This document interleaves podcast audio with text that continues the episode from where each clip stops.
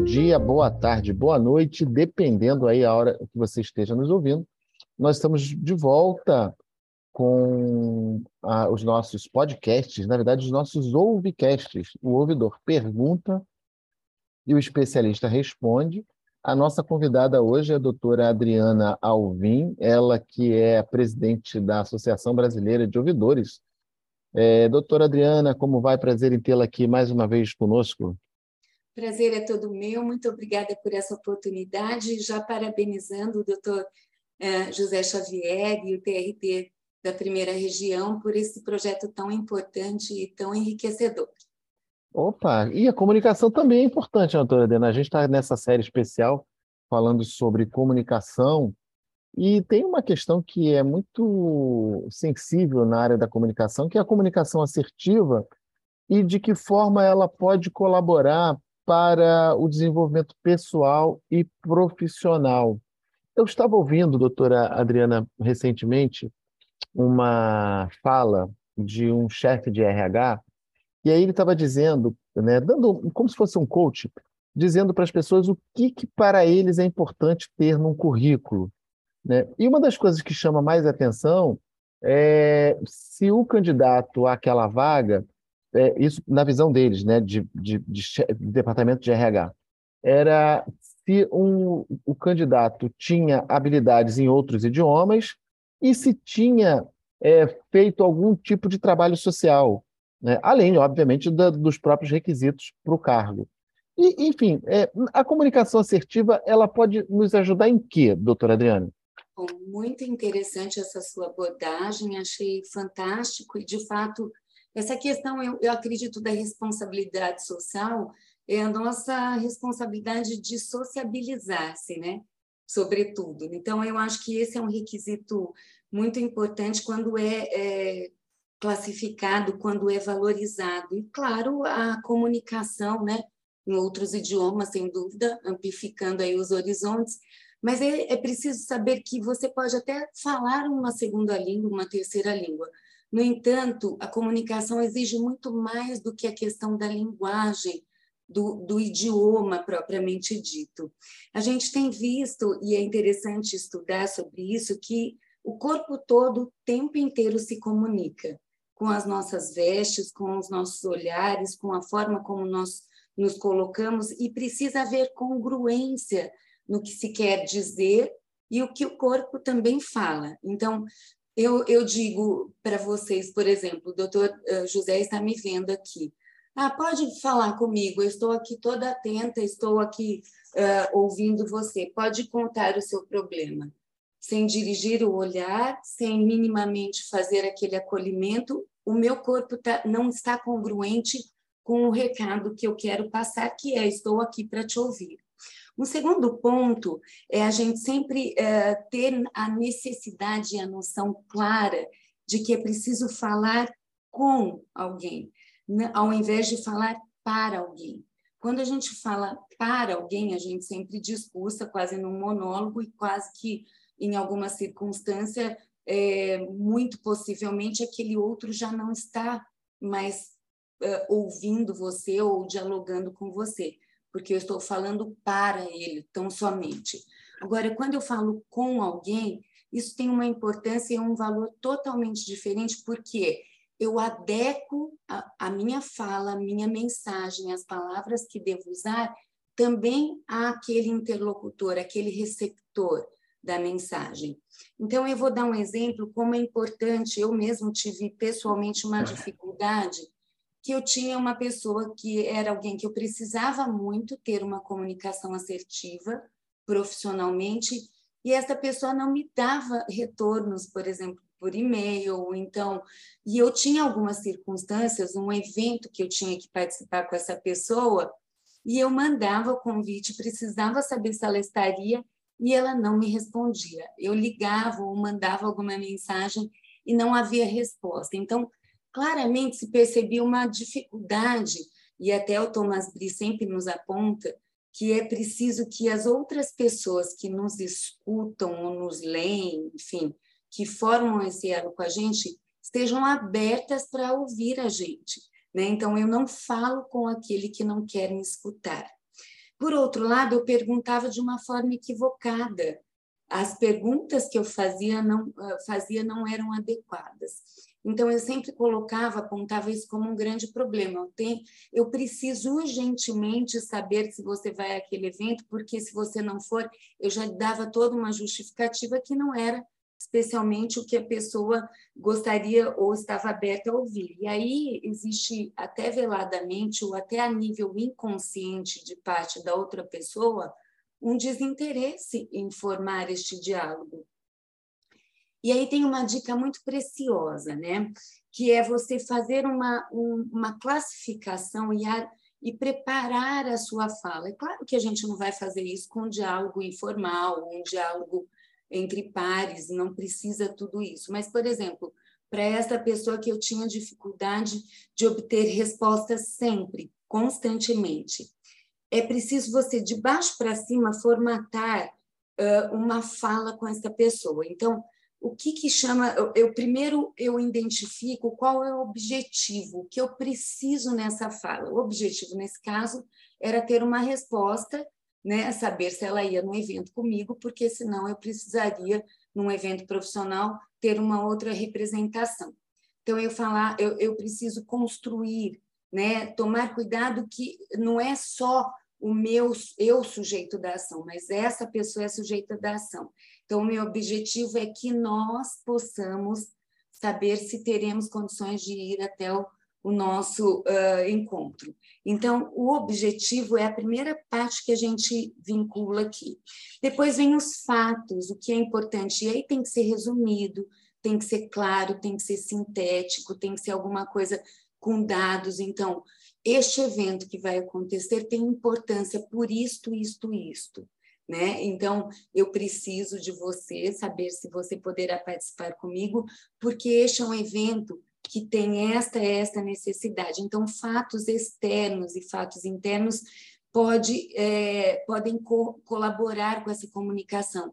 Eu constatei que estará neste evento o presidente uh, de tal área, então seria importante que a gente pudesse fazer essa, essa presença e também conversar com esse presidente sobre cursos, por exemplo. Estou dando um exemplo hipotético, mas que foi bem próximo da realidade e depois eu tenho que ter uma conexão com essa pessoa, um teaser, um briefing, um, um spoilerzinho do que eu preciso para chamar a atenção dela para que ela abra a gaveta da comunicação.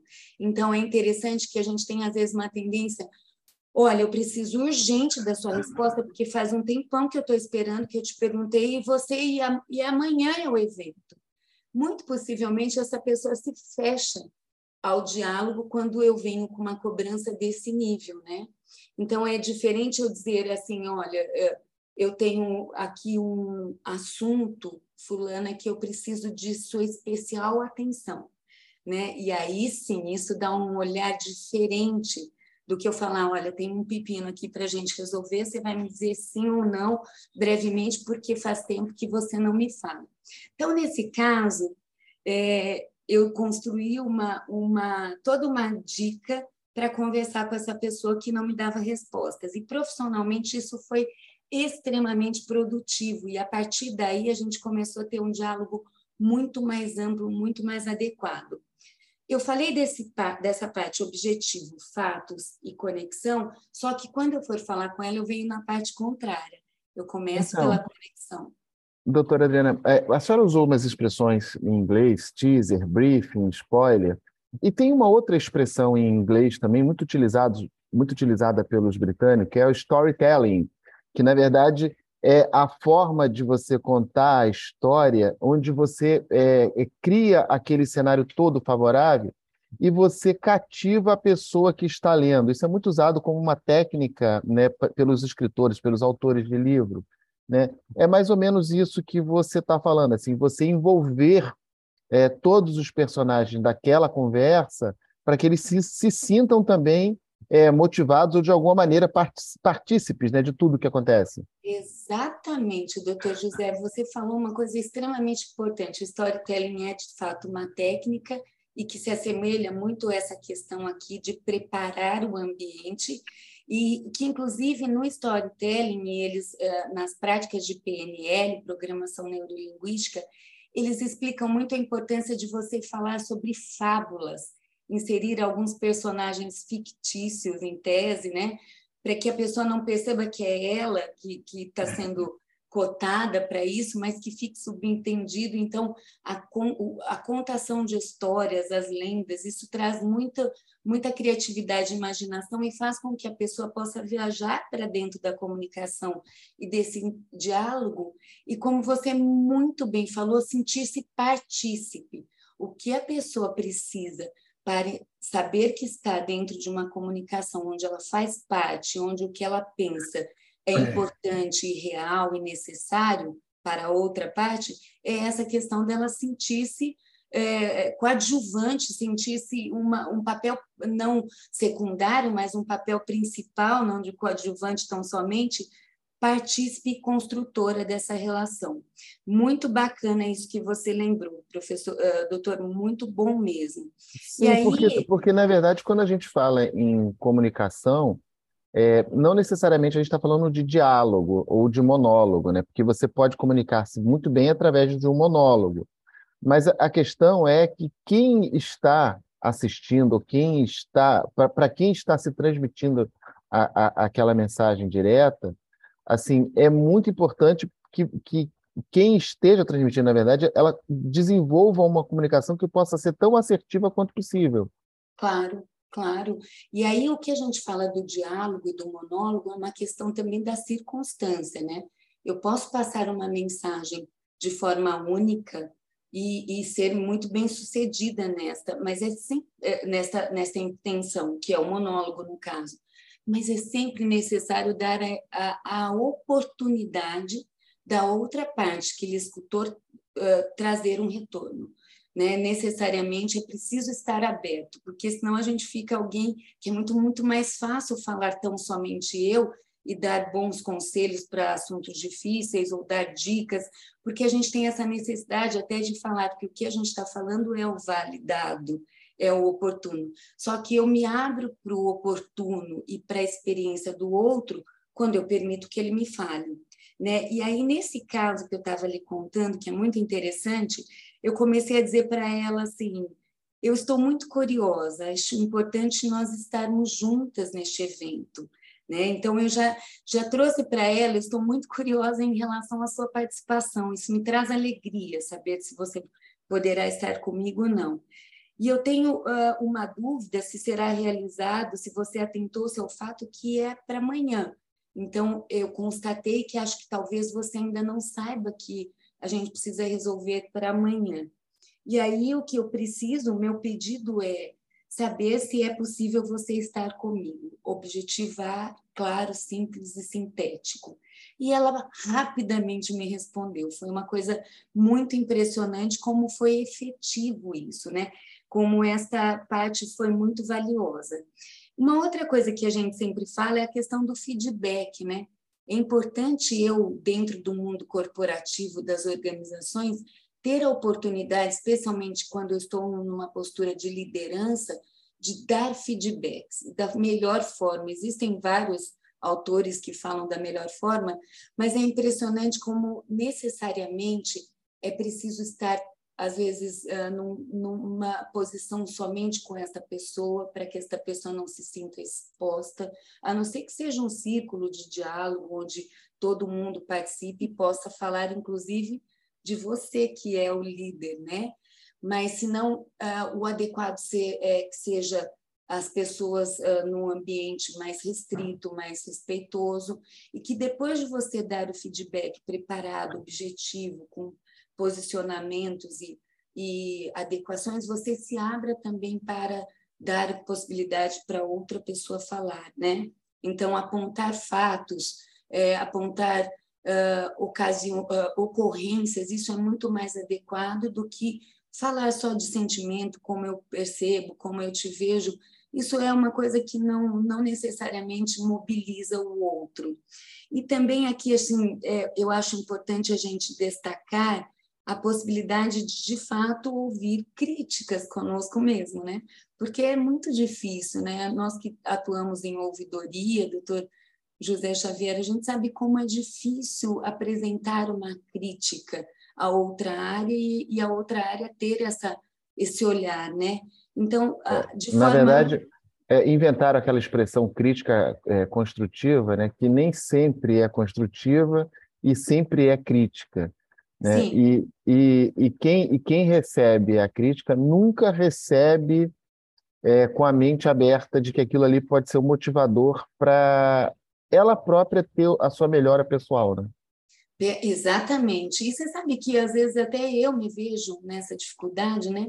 A gente que é, encaminha várias críticas, quando uma vez fomos, fomos criticados enquanto ouvidoria, eu fiquei tão ofendida e depois eu disse, não, calma, é, é preciso ver como os outros te veem também, como veem as áreas, e, e dentro de, destas críticas, eu sempre digo, analisar o que tem fundamento, o que não tem a gente descarta, e o que tem fundamento precisa ser revisto, reavaliado e melhorado, sem é, dúvida é. É, e você falou em contar fábulas, né? Então, tem, tem uma situação aqui que, que é, é, é assim, é, não deixa de ser emblemática, né? É que quando a gente fala dos dois lados da mesma moeda, né? Cada uma pessoa está olhando um lado da moeda, os, os dois acabam tendo razão, porque eles conseguem descrever exatamente o que veem e estão olhando a mesma moeda. Então, a visão diferente né, que cada um tem em relação ao mesmo fato. Isso é que gera a, a possibilidade de melhora.